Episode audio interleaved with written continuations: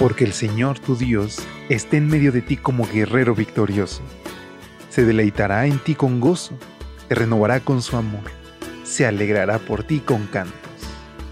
Prepárate para experimentar el poder de Dios, disfrutar de su amor y reclamar las promesas del Señor a través de esta serie de reflexiones devocionales para adultos, nuestro maravilloso Dios.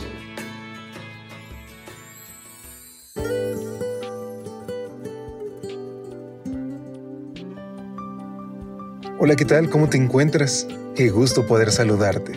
Ya es lunes 5 de diciembre y hoy por la gracia de Dios también tenemos la oportunidad de conocerle más, tener la libertad de poder abrir la palabra de Dios, de poder orar y poder comunicarle a Dios nuestras necesidades, nuestras alegrías y preocupaciones. Tenemos el privilegio y la dicha de hablar con nuestro maravilloso Dios, tema central de esta serie de lecturas devocionales para adultos. Y como cada mañana, a nombre de todo el equipo de Evangelike, deseamos que te sientas bien en este espacio y que las palabras que aquí escuches puedan abrazar tu corazón. Sin más, acompáñame a la lectura de hoy titulada Sin reservas. Primera de Juan 1.7 nos dice lo siguiente. La sangre de Jesucristo, su Hijo, nos limpia de todo pecado. Cuando Frances Ridley Havergal era una niña. Su madre que yacía en su lecho de muerte le dijo, Querida hija, pídele a Dios que te prepare para todo lo que Él está preparando para ti. Para entonces Frances tenía 11 años, pero nunca olvidaría esas palabras. Entre la gloria del mundo y la de Dios, usaría sus dones para glorificar el nombre de Dios. Según Kenneth Osbeck, Frances era todavía un adolescente cuando experimentó la conversión.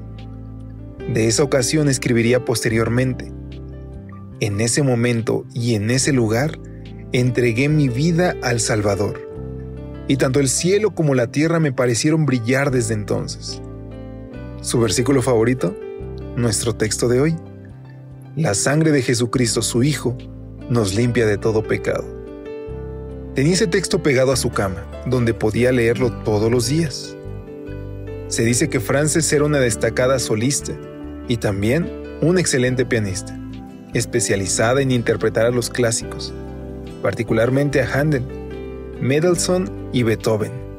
Además, hablaba con fluidez inglés, francés, alemán e italiano.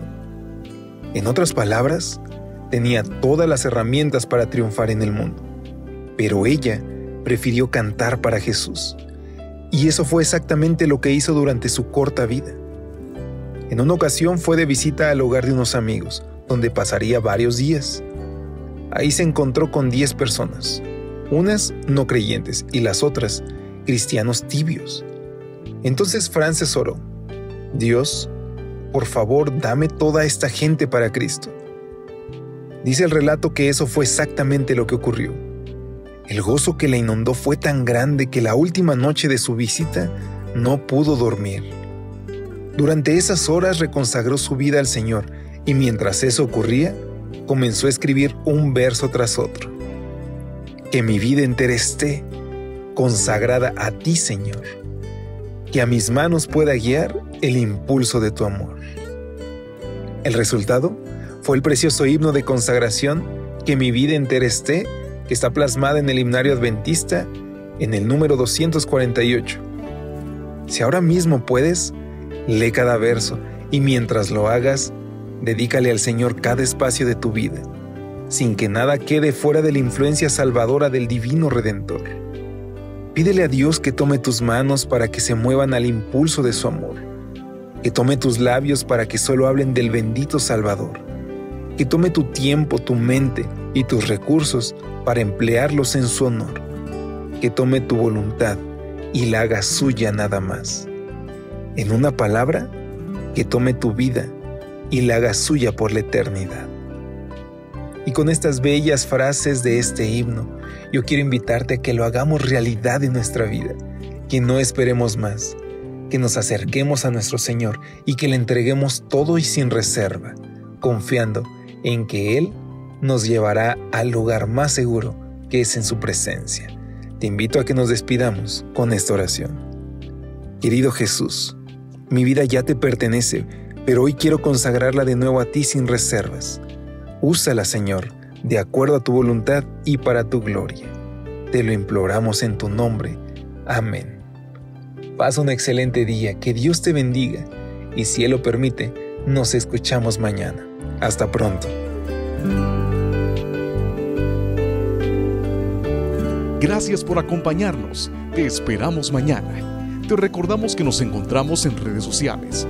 Estamos en Facebook, Twitter e Instagram como Ministerio Evangelite. Y también puedes visitar nuestro sitio web www.evangelite.com